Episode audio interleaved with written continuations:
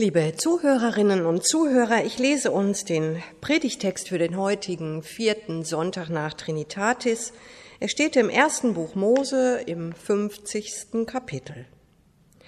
Weil nun ihr Vater tot war, gerieten die Brüder Josefs in Sorge.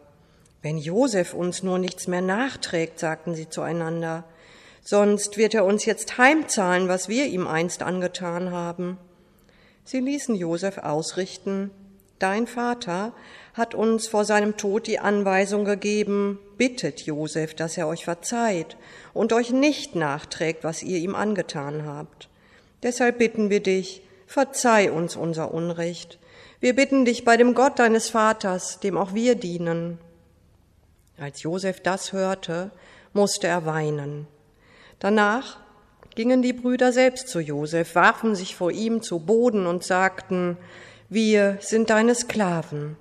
Aber Josef erwiderte, Habt keine Angst, ich werde nicht umstoßen, was Gott selbst entschieden hat. Ihr hattet Böses mit mir vor, aber er hat es zum Guten gewendet, denn er wollte auf diese Weise vielen Menschen das Leben retten.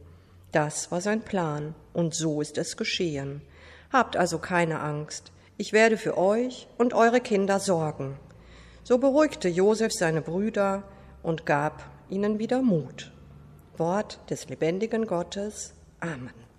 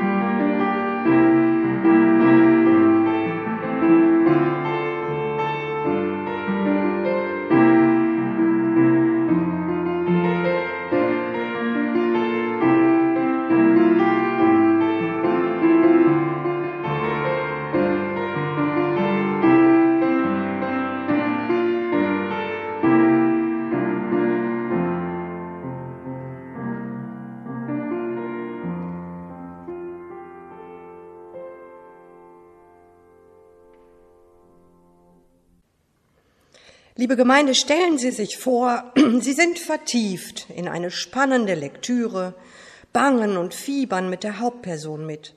Mit jeder Seite spitzt sich die Lage zu und Sie können es kaum noch aushalten. Es reizt Sie, die letzte Seite aufzuschlagen und sich zu vergewissern, es gibt doch hoffentlich ein Happy End. Geschichten sind wichtig. Sie prägen unser Leben. Sie entführen uns in eine fremde, manchmal ersehnte Traumwelt. Sie können lehrreich sein und zu viel Identifikation verhelfen. Geschichten sind wichtig, auch solche aus der Bibel. Josef und seine Brüder, deren letzten Seite wir eben hörten, ist eine von diesen großartigen Erzählungen, die sogar Eingang in die Weltliteratur gefunden hat. Thomas Mann hat aus dieser Geschichte drei dicke Bände mit 1319 Seiten geschrieben. Faszinierend und unwiederholbar. Josef und seine Brüder. Eine hochdramatische Erzählung, ja, ein biblischer Blockbuster, der vielleicht sogar den Jüngsten unter uns schon mal begegnet ist. Josef, ein Schöngeist, ein hochintelligenter Junge, anders als seine elf Brüder, die eher bäuerlich geprägt sind. Josefs Vater ist vernarrt in ihn. Er liebt diesen Sohn abgöttisch, mag seine klugen Einfälle, seine weisen Worte und trägt diese Bevorzugung vor den anderen Söhnen offen vor sich her. Josef spürt das. Er trägt das Haupt weit oben, träumt sinnhafte Träume, die viel von seinem Innenleben offenbaren. Zum Beispiel träumt er von einem Acker, auf dem zwölf Getreidegaben stehen. Elf verneigen sich vor der hoch aufgerichteten zwölften Gabe. Josef ist von diesem Traum selbst so berührt, dass er ihn seinen Brüdern erzählt. Die kochen über vor Neid. Sie sind sauer, dass ihr Bruder so eingebildet ist und sich für etwas Besseres hält. Sie sind so wütend, dass sie beschließen, ihn zu töten. Das trauen sie sich am Ende nicht, sondern verkaufen ihn als Sklaven nach Ägypten. Sein Kleid tauchen sie in Tierblut und behaupten gegenüber dem vor Schmerz und Trauer überwältigten Vater, ein Tier habe Josef getötet. Wie mag dieses Drama weitergehen? Josef wird im Gefängnis eingebuchtet und dort deutet er legendäre Träume, was ihn zum Berater des Pharaos persönlich werden lässt. Ja, Josef ist mit Weisheit gesegnet und berät als kluger Politiker den Pharao so unübertrefflich, dass die drohende Hungersnot in Ägypten nicht eintritt, sondern genug Vorräte gesammelt sind, um die Bevölkerung zu retten. Viel weiter weg wohnt Josefs Familie von Hunger bedroht. Es gibt nichts zu essen, aber Jakob lässt seine Söhne nach Ägypten ziehen, um Getreide zu kaufen. Als sie bei Josef ankommen, erkennt er sie sofort. Sie aber können ihn nicht erkennen. Er schaut jetzt so anders aus. Ein goldenes Gewand, die Haare zu einem strengen Zopf aufgetürmt, die Augen mit schwarzem Kajalstift umrahmt. Sie erkennen in ihm nur einen mächtigen Ägypter, auf dessen Gunst sie angewiesen sind, wenn sie nicht verhungern wollen. Josef ist das Gefühl der Rache fremd. Er ist am Ende überwältigt von seinen eigenen Gefühlen. Er ist einfach nur dankbar, dass es seiner Familie gut geht und auch Benjamin, dem kleinsten Bruder. Wie sie da alle vor ihm stehen, bricht er in Tränen aus und gibt sich zu erkennen. Wie müssen sich die Brüder gefühlt haben? Vor Scham im Boden sind sie versunken, wussten gar nicht, wohin mit sich, nach dem, was sie Josef angetan hatten. Dieser aber gibt ihnen einfach ein Stück Land, wo sie leben können. Wird es denn auch dann noch gut sein, wenn der alte Vater stirbt? Er hatte ja die Familie zusammengehalten, hatte dafür gesorgt, dass die Brüder gut auf den Kleinsten, auf Benjamin aufpassen, dass sie Verantwortung füreinander übernehmen. Aber ohne ihn werden jetzt die Eifersüchteleien, der Neid wieder ausbrechen? Das Ende haben wir eben gehört. Josef tröstete sie und redete freundlich mit ihnen. Ein glücklicher Ausgang, ein Happy End. Hier wird Böses in Gutes verwandelt. Darum ja auch eine Geschichte der Weisheit. Was hat dazu geholfen? Die Brüder haben geredet. Endlich sprechen sie von ihrem Verhalten, das ihnen bitter leid tut. Wie wichtig ist das im Leben zwischen Menschen, diese Größe zu haben. Ja, ich habe Unrecht getan, Falsches geredet, ich habe dich verletzt, das tut mir so unendlich leid. Die Brüder sprechen, weil sie Angst vor Josef haben. Sie glauben, er wird sich rächen wollen und sind perplex, dass ihre Befürchtung sich nicht bewahrheitet. Nicht Rache, sondern Wiedergutmachung soll geschehen. Josef ist ergriffen von ihrer Entschuldigung. Dahin ist es mit der vornehmen Selbstbeherrschung. Er nimmt das aufrichtige Schuldbekenntnis an. Eine Parabel über das Leben. Am Ende rettet uns nur die Gnade.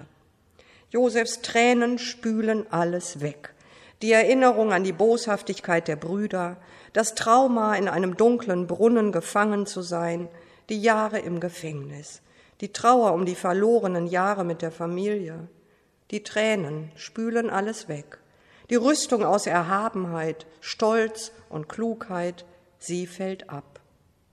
Stehe ich denn an Gottes Statt, fragt Josef, habe ich Gericht über euch zu halten? Nein, Josef kennt seine Grenze.